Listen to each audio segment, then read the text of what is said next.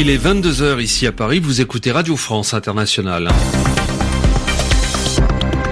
Philippe Le Caplin. Bienvenue dans ce journal en français facile en compagnie de Zéphirin Kouadio. Et pour commencer Philippe, les titres de l'actualité. La tension dans le Golfe, la Grande-Bretagne envoie un deuxième navire de guerre dans la région alors que les États-Unis confirment leur volonté de former une coalition internationale contre l'Iran. Un nouveau départ dans le gouvernement de Donald Trump, cette fois c'est le ministre du Travail qui se retire à cause d'une affaire remontant à l'époque où il était procureur de Floride. François de Rugy en France empêtré dans les révélations de Mediapart, le site internet affirme que le ministre de l'écologie loue un appartement à un loyer social préférentiel. Les journaux. Les journaux en français facile. En français facile. La guerre en Syrie a fait de nouvelles victimes. Ce sont au moins 13 civils qui ont perdu la vie aujourd'hui dans les raids du régime de Bachar al-Assad dans le nord-ouest du pays, dont trois dans la ville d'Idlib. L'Observatoire syrien des droits de l'homme affirme aussi que plus de 120 combattants ont péri dans les combats qui ont eu lieu depuis mercredi soir entre l'armée et les forces dirigées par le groupe djihadiste Hayat Tahrir al-Sham. Non déplaise aux États-Unis qui l'ont menacé de sanctions, la Turquie vient tout juste de réceptionner les premiers composants d'un de défense antimissile russe. Le S-400 est considéré par certains experts comme la batterie antimissile la plus performante actuellement. Ses caractéristiques en font une arme redoutable à Moscou, la correspondance de Daniel Valo. Un camion blindé surmonté de quatre tubes de missiles, voilà à quoi ressemble le S-400. Développé dans les années 90 par l'industrie de défense russe, le S-400 est l'héritier d'une tradition bien soviétique, celle de la défense antiaérienne. De fait, ses caractéristiques en font une arme redoutable, capable d'égaler, même de surpasser, selon certains experts, le Patriot américain. Le S-400 peut ainsi intervenir en moins de 10 secondes, repérer une menace se trouvant à plusieurs centaines de kilomètres et intercepter aussi bien des avions que des missiles.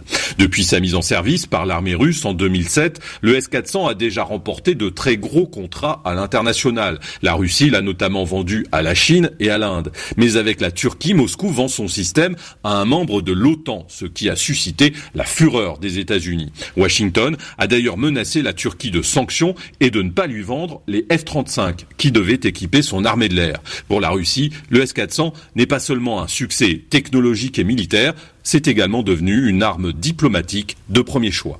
Daniel Valo, Moscou, RFI. Encore une fois, un ministre démissionne du gouvernement de Donald Trump. Il s'agit du secrétaire d'État au travail, Alexander Acosta. Il était mis en cause pour sa gestion de l'affaire Epstein lorsqu'il était procureur de Floride.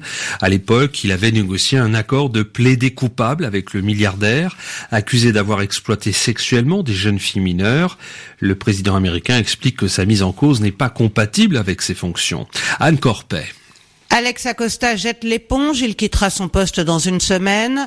Le secrétaire au travail est venu annoncer son départ aux côtés de Donald Trump devant la presse. Il explique qu'il souhaite que l'attention se porte sur les bons résultats de l'économie et non sur l'affaire Epstein. Donald Trump a vanté les qualités de son ministre. Il a fait un travail fantastique.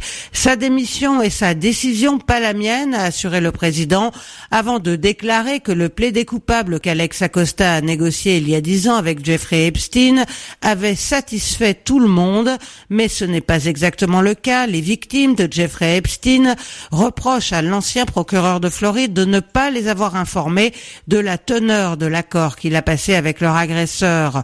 Lors de sa conférence de presse mercredi, Alex Acosta a expliqué qu'il avait tout fait pour s'assurer que Jeffrey Epstein aille en prison, mais la peine de 13 mois qu'il a purgée était aménagée. Il avait le droit de se rendre tous les jours à son bureau. Le secrétaire au travail a refusé d'exprimer le moindre regret ou la moindre excuse vis-à-vis des victimes et les démocrates continuaient d'exiger sa démission. Anne Corpet, Washington. RFI. Les États-Unis confirment leur volonté de former une coalition internationale dans le Golfe. Pour sa part, la Grande-Bretagne envoie un deuxième navire de guerre dans la région, deux jours après un incident avec la marine iranienne qui avait tenté, selon Londres, d'empêcher le passage d'un pétrolier britannique dans le détroit d'Ormuz. Les journaux en français facile.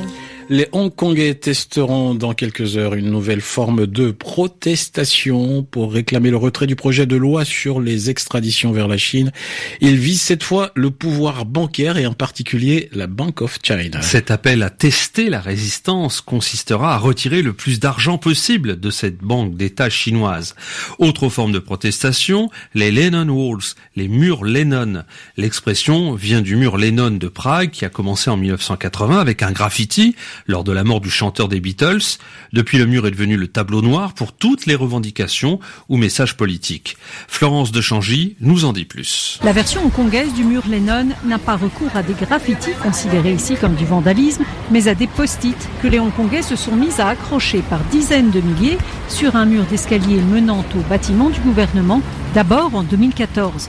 Dans la vague du nouveau mouvement d'opposition au gouvernement, ces murs de post-it formant des mosaïques de petits carrés de papier aux couleurs pastel sont apparus un peu partout à Hong Kong, comme sur cette passerelle de métro dans le quartier de Wong Chuk Kang, près du port d'Aberdeen, au sud de l'île de Hong Kong, où l'atelier est animé ce soir-là par deux adolescentes de 13 ans, Reiso et Tien Lo.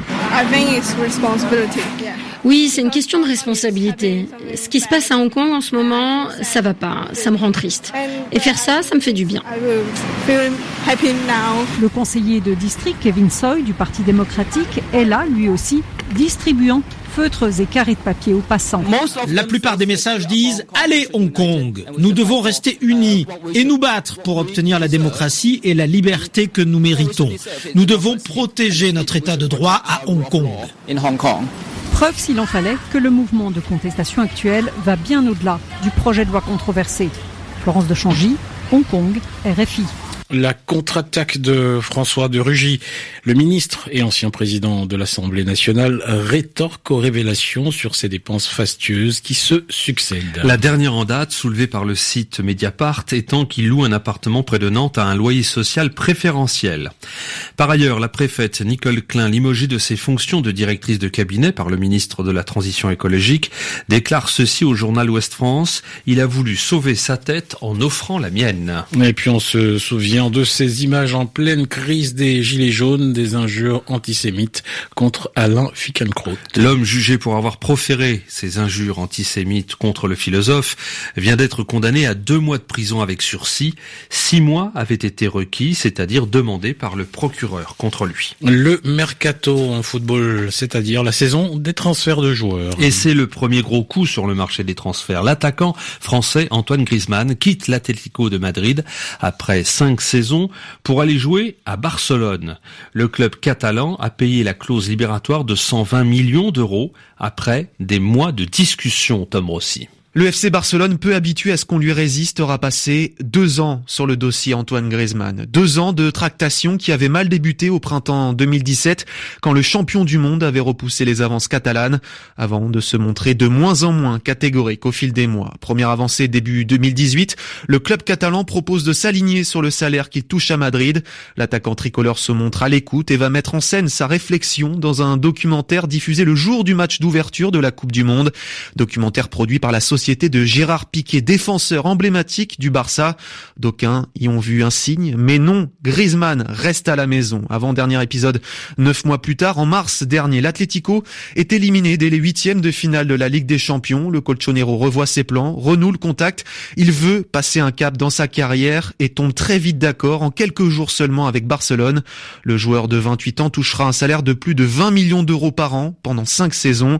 Ne restait plus qu'à attendre que sa clause libératoire de 200 à 120 millions d'euros le 1er juillet, clause que le Barça vient de payer et de rehausser. Elle s'élève désormais à 800 millions d'euros. Des événements inacceptables pour le gouvernement. Il s'agit des suites du match de football dans le cadre de la Cannes qui a vu la victoire de l'Algérie. Une mère de famille a été tuée par un chauffard et son bébé est entre la vie et la mort. Le supporter a été placé en garde à vue. Il y a eu des dizaines d'interpellations et des magasins pillés sur les Champs-Élysées. Du cyclisme avec le Tour de France, euh, l'Italien Giulio Ciccione conserve le maillot jaune après la septième étape. En tennis, Federer écarte Nadal et rejoint Djokovic en finale de Wimbledon. Et puis sachez qu'un alpiniste italien est mort et son compagnon a été polytraumatisé aujourd'hui après une chute sur plusieurs centaines de mètres au mont Maudit qui se trouve dans le massif du Mont Blanc. C'est la fin de ce journal en français facile. Il est maintenant 22h10 à Paris.